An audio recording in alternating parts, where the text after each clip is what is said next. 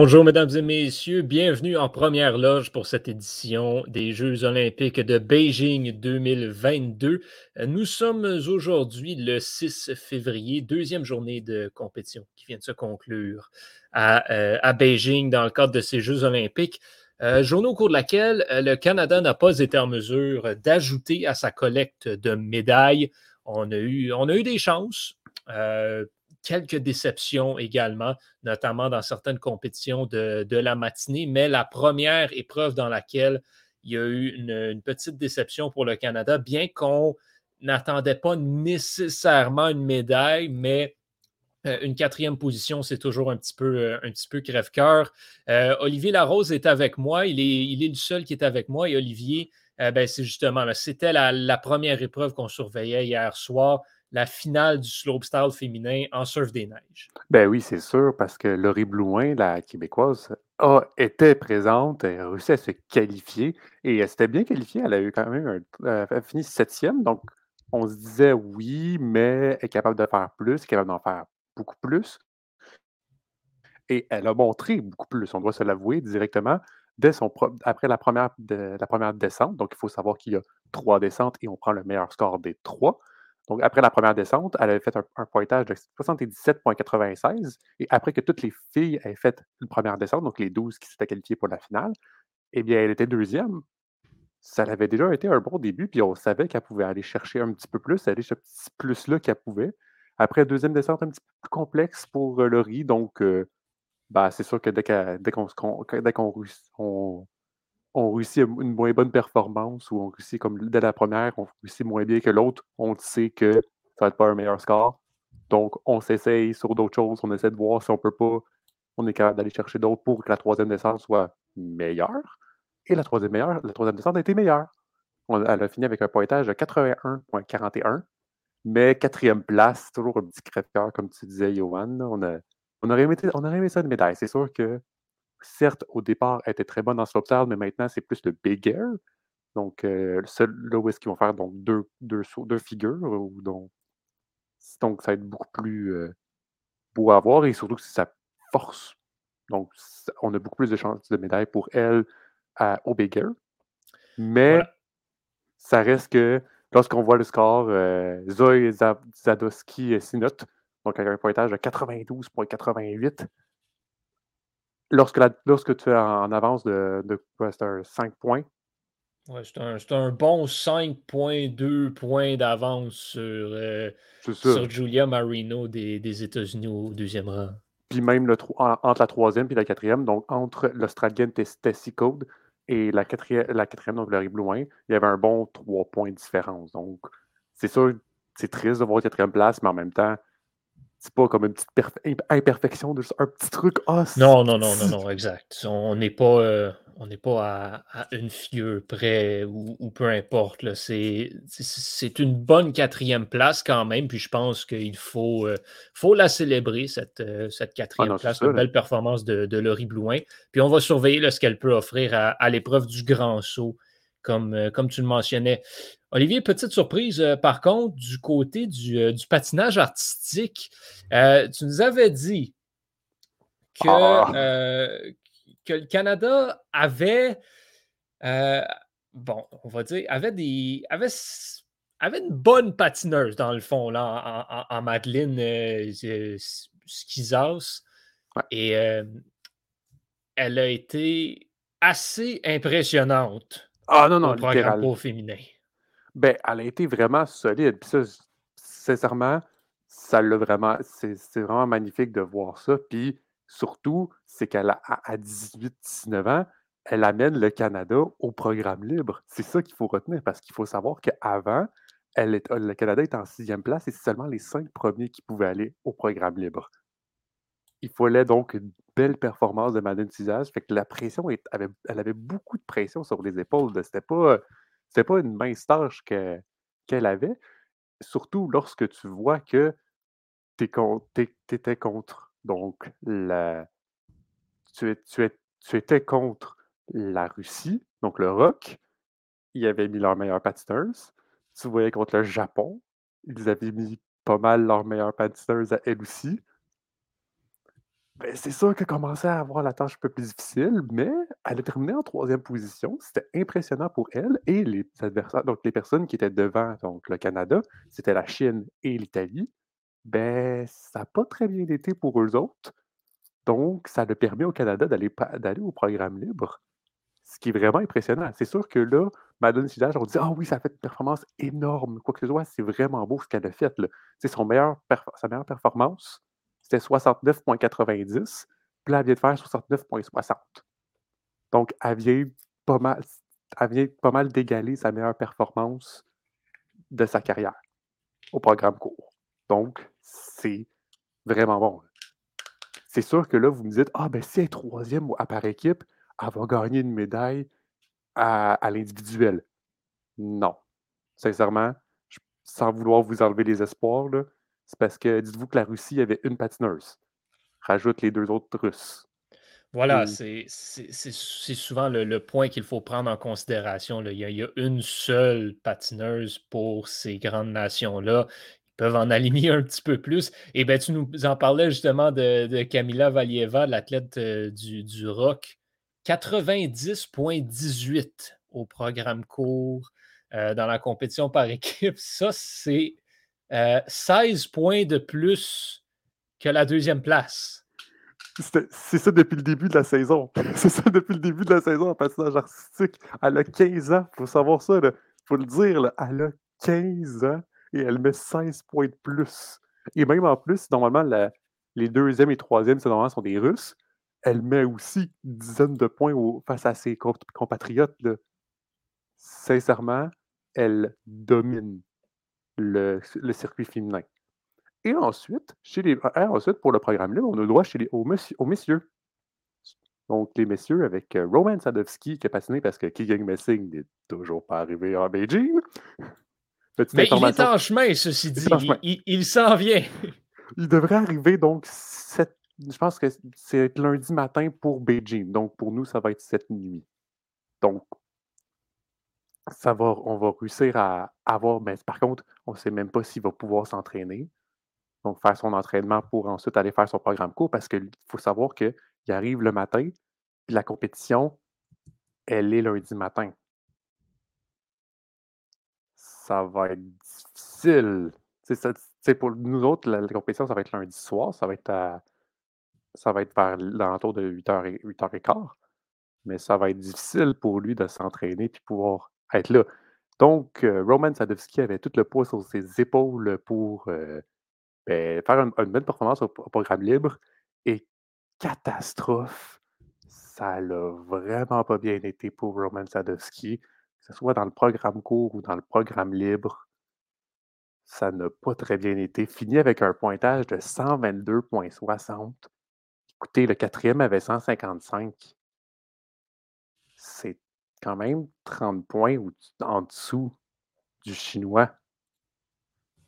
Certes, certes, le chinois est bien meilleur que Roman Sadowski, je suis d'accord avec ça, mais j'entendais Alain Godberg dire là, c'est plus une question de performance, c'est une question de mental. Certes, c'est ses premiers Jeux olympiques, il est jeune, il a 20, 20 ans, il est jeune, c'est c'est bien correct. Au moins, moi, je compte. Qu'est-ce que je suis content? C'est sûr que ça y met de l'expérience sur la glace. si, si Keegan Messing était présent, il n'aurait pas patiné. Il aurait dû s'attendre jusqu'au programme, jusqu'à sa compétition individuelle.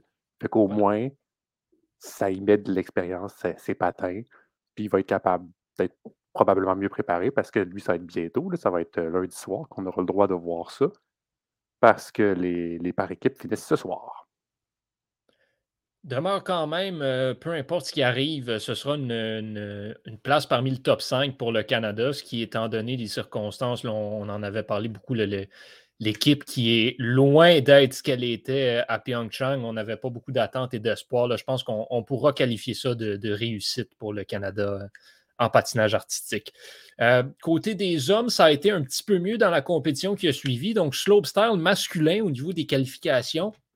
Trois Canadiens qu'on attend énormément en surf des neiges, Mark McMorris, Sébastien Toutan et Maxence Parot. Euh, ils sont tous les trois passés en finale. Oui, mais les trois, ont réussi à se qualifier, à avoir une très bonne performance, on doit se l'avouer. C'est sûr que Mick Morris, on, on, le voyait plus en forme comparé aux, deux Québécois. Mais je veux dire, en même temps, Mick Morris, c'est sur des preuves. Exact. C'est le moment où est-ce qu'il dit c'est mon moment de médaille. C'est mon moment où est-ce que, genre, dansez-vous, c'est vous c'est bon moment. C'est moi qui gagne celle-là. donc, j'espère, donc j'espère pour lui, la finale donc va être ce soir, ou si je ne m'abuse? Ou cette... La, finale va être donc ce soir. Si mes souvenirs sont à, à, à 23 heures. Donc, euh, on aura la chance de voir Maxence Sparrow, Sébastien Tutan, Mac McMorris, qui ont fait euh, les trois qui sont qualifiés dans les 12 premiers. C'est sûr que le Chinois Su Yiming va être à surveiller parce qu'il pourrait voler, pourrait, il pourrait aller chercher la médaille d'or comparé à McMorris. Voilà.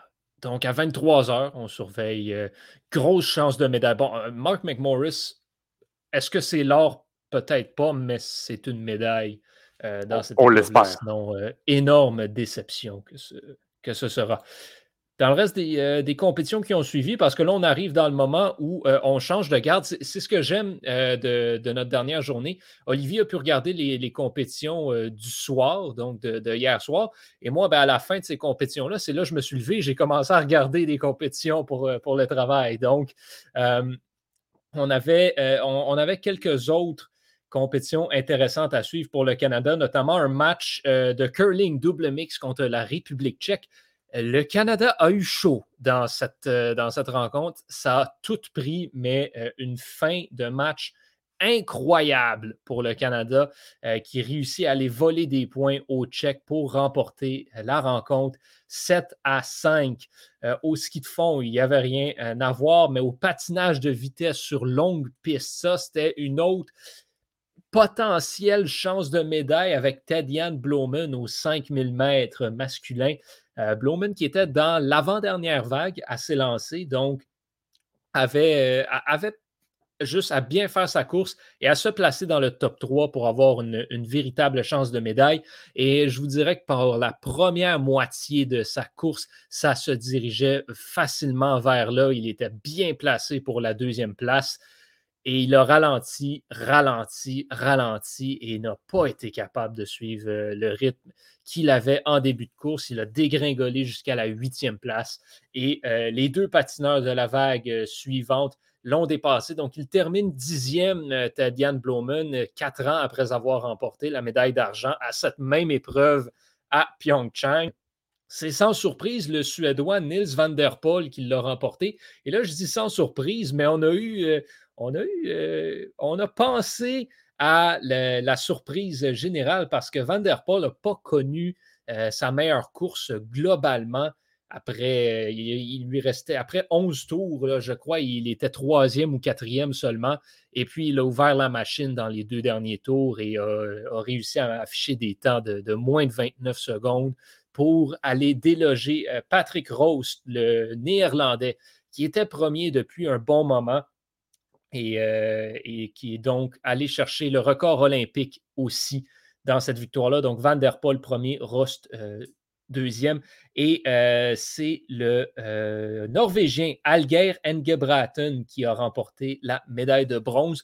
On avait, on avait un autre nom aussi qui, était, qui était à surveiller dans cette compétition-là. Sven Kramer, le légendaire néerlandais, assurément le plus grand patineur euh, de vitesse sur longue piste de tous les temps.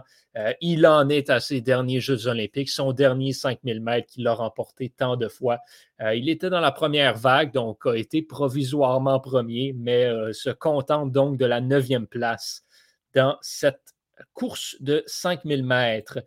Par la suite, qu'est-ce qu'on avait pour le Canada? Eh bien, on avait du saut à ski que j'ai regardé. Euh, donc, euh, j'ai pu voir du saut à ski. C'était pas prévu. On m'a enlevé le match de curling et, euh, j'ai hérité du saut à ski. Quand même, je dois dire que j'ai été agréablement surpris de la performance du Canadien Mackenzie Boyd Klaus, qui a terminé 16e. C'est son meilleur résultat aux Olympiques en carrière pour lui. Des bons sauts, des bonnes performances et termine pas trop loin. Là. Ça a quand même été une compétition assez serrée là, entre, la 13e et la 16e place. Il y a un petit point de différence. Donc, a quand même terminé dans, une très bonne position. le Canada n'est pas une force en saut à ski. donc, on ne s'attendait pas à grand-chose. Euh, ça fait du bien quand même de le voir euh, réussir de ce côté-là. On attendait aussi euh, les sœurs du Four-la-Pointe dans la finale de ski acrobatique boss chez les femmes. On avait également Sofiane, Sofiane Gagnon qui était là aussi chez, dans, cette compétition-là. Donc, on commençait d'abord avec les, avec les qualifications, la deuxième vague de qualification par laquelle Chloé Dufour-Lapointe et Sofiane Gagnon devaient passer. Ça a très bien été pour les deux. Elles se sont classées pour cette, euh, cette super finale, ben, pour la finale, euh, dans le fond. Et euh, lors, de, lors de la finale, ben, en première, première vague, Sofiane Gagnon a pris le huitième rang, Chloé Dufour-Lapointe le douzième, mais déception incroyable pour Justine Dufour-Lapointe qui a chuté après son premier saut. Euh, une chute assez impressionnante d'ailleurs également, et ça a mis fin à ses espoirs euh, ben, de médaille. on ne s'attendait pas nécessairement à un podium euh, pour les Canadiennes dans cette épreuve, mais c'était très, très triste et décevant, là, Justine Dufour-Lapointe, qui avait, avait de la misère à, retenir les larmes après la course, mais quand même sortie de là avec le sourire et la tête haute, le fière de, ce qu'elle avait accompli dans les, dans les dernières années. Est-ce qu'on va la revoir, elle, euh, à Milan en 2026? Euh, c'est une bonne question. Elle a 27 ans, donc c'est pas impossible. Euh, elle, pourrait, revenir, surtout si elle est encore en mesure de compétitionner. Les chances de médaille ne devraient pas être là, mais si on veut avoir peut-être quelqu'un pour justement épauler Sofiane Gagnon, qui, pour l'instant, j'ai le goût de dire, est la pièce d'avenir du Canada en, ski acrobatique boss, euh, ça pourrait être intéressant d'avoir une, une, skieuse d'expérience pour l'accompagner dans cette compétition-là. Euh, en deuxième finale, eh bien, c'est elle-même, Sofiane Gagnon, qui est tombée également.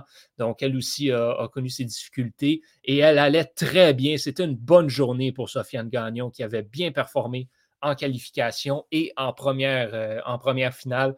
Mais là, en finale 2, Malheureusement, elle chute, elle aussi les larmes, mais le sourire également. Elle a dit qu'elle ne s'était pas blessée, elle ne s'est pas fait mal.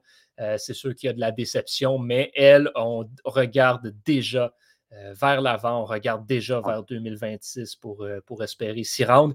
Il restait donc Chloé Dufour-Lapointe qui a pris le neuvième rang de cette deuxième finale, donc n'a pas réussi à se qualifier pour la super finale parce qu'on retenait seulement les six meilleurs pointages pour Chloé Dufour-Lapointe, euh, c'était probablement le, champ du signe euh, aux Jeux olympiques. Il s'agissait vraisemblablement de sa dernière performance. Elle a 30 ans, on doute qu'elle va revenir euh, à 34 ans. on dit Michael Kingsbury a 29 ans, mais Michael Kingsbury est encore au sommet. Pour Chloé Dufour-Lapointe, ça fait quelques années là, maintenant qu'on on, est plus là à, titre de, support pour, pour Justine et et on a vu un peu l'importance que ça avait. D'ailleurs, les trois sœurs du Four-la-Pointe qui étaient là, euh, encore une fois, cette année, le Maxime qui est là à titre, de mentor pour l'équipe canadienne. Donc, euh, après sa chute, Justine avait du beau support de, de ses deux sœurs.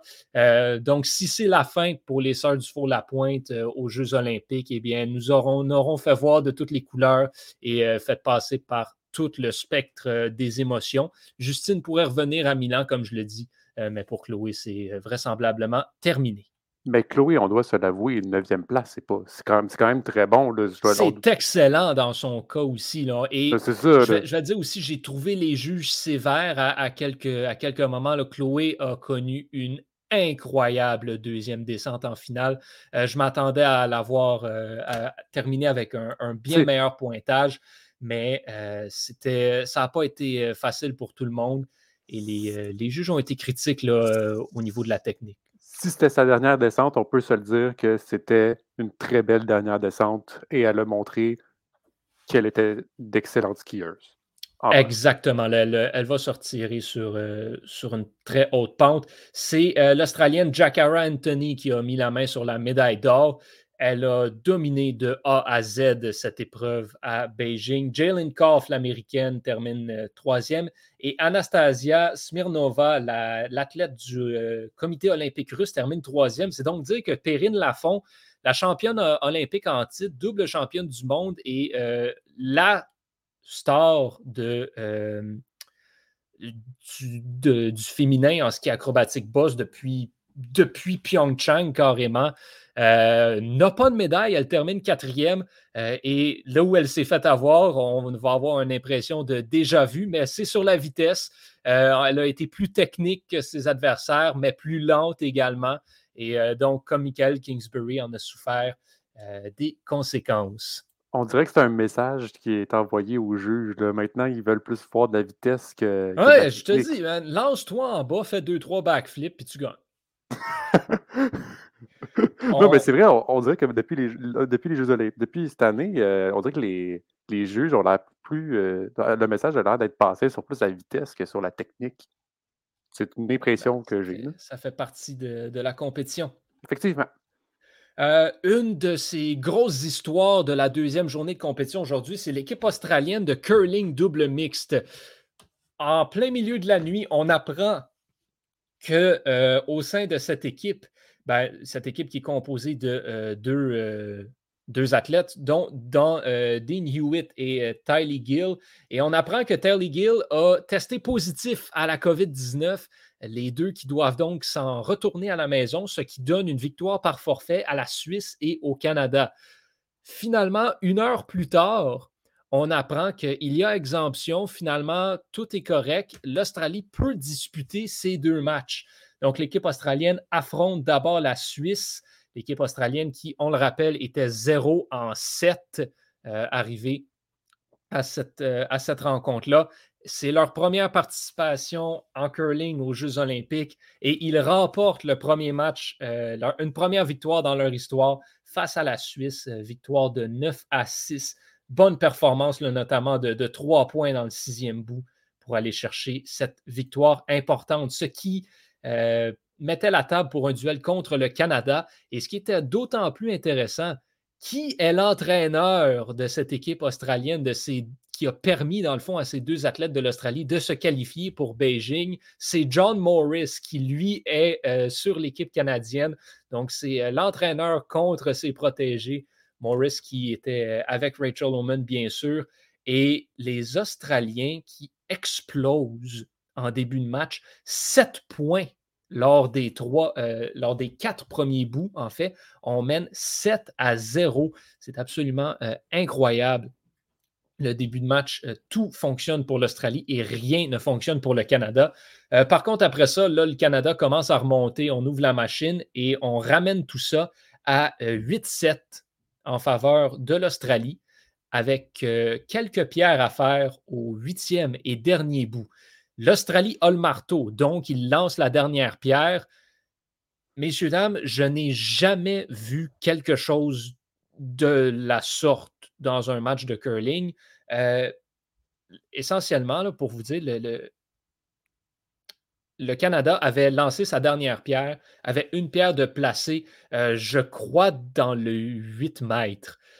Tout ce qu'on avait besoin de faire pour l'Australie, c'était de tranquillement lancer une pierre. Et, la pierre canadienne était à gauche, en bas. On avait juste à lancer une pierre tranquillement dans le 4 mètres, dans le, dans sur le bouton, probablement, fait juste placer la pierre à peu près au centre et c'est terminé. L'Australie gagne le match.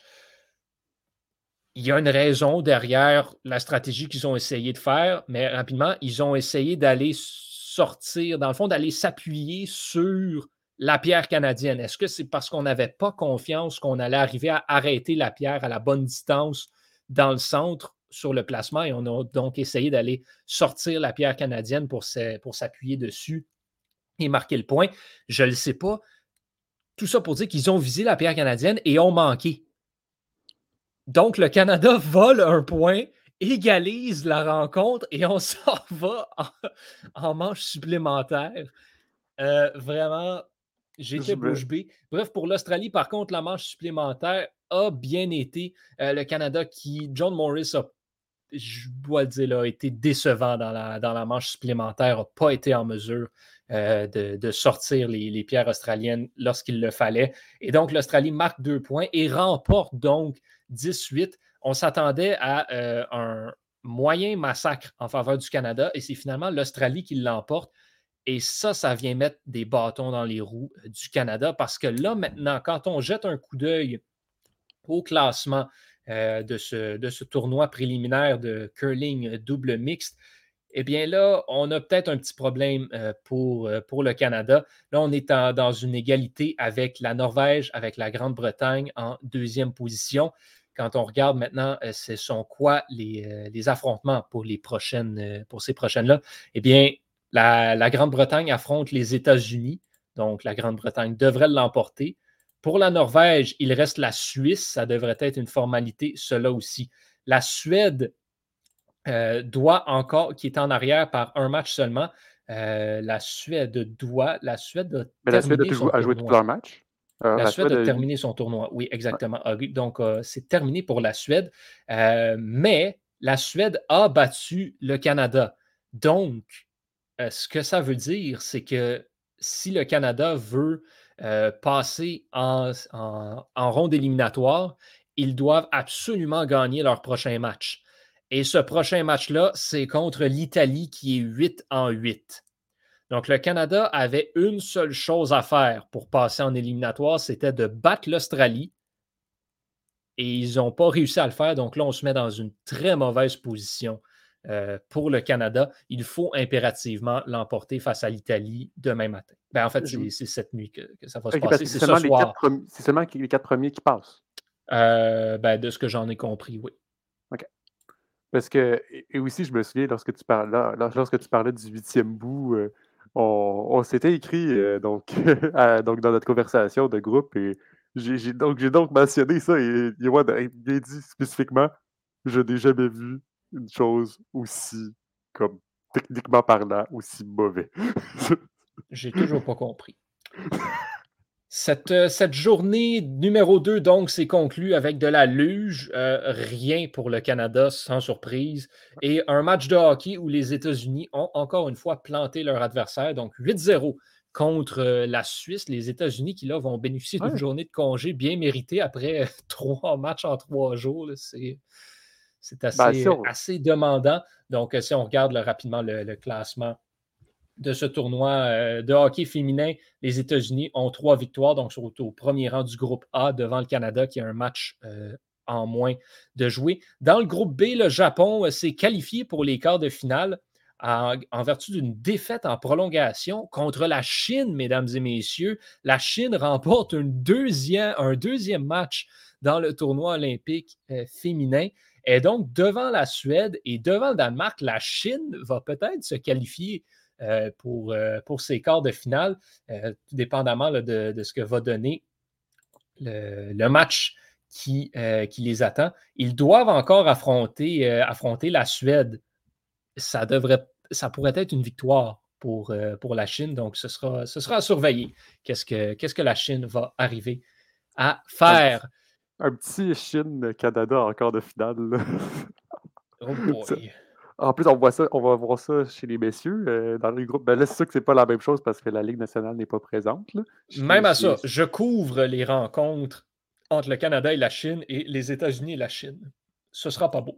Euh, qu'est-ce qu'on regarde euh, donc? qu'est-ce qu'on regarde ce soir et demain matin? Bon, la, conclusion, bien sûr, du tournoi à la ronde de, curling double mixte. On s'attendait à ce que le Canada ait déjà son, son biais pour la, la ronde éliminatoire. Non, il faudra battre l'Italie, comme je le dis, et euh, ça se finit assez tôt. Bien sûr, il y aura le programme libre euh, en couple, donc euh, en patinage artistique, qu'on va surveiller aussi, ainsi que le programme libre en danse et le programme libre féminin, à l'issue duquel on aura donc les, les équipes médaillées pour pour cette compétition de patinage artistique. On va avoir les qualifications au grand saut en, surf des neiges féminin. Donc, Laurie Blouin, on le mentionnait, euh, elle est à surveiller dans cette, euh, dans cette compétition-là, bien sûr. Il y aura du ski alpin.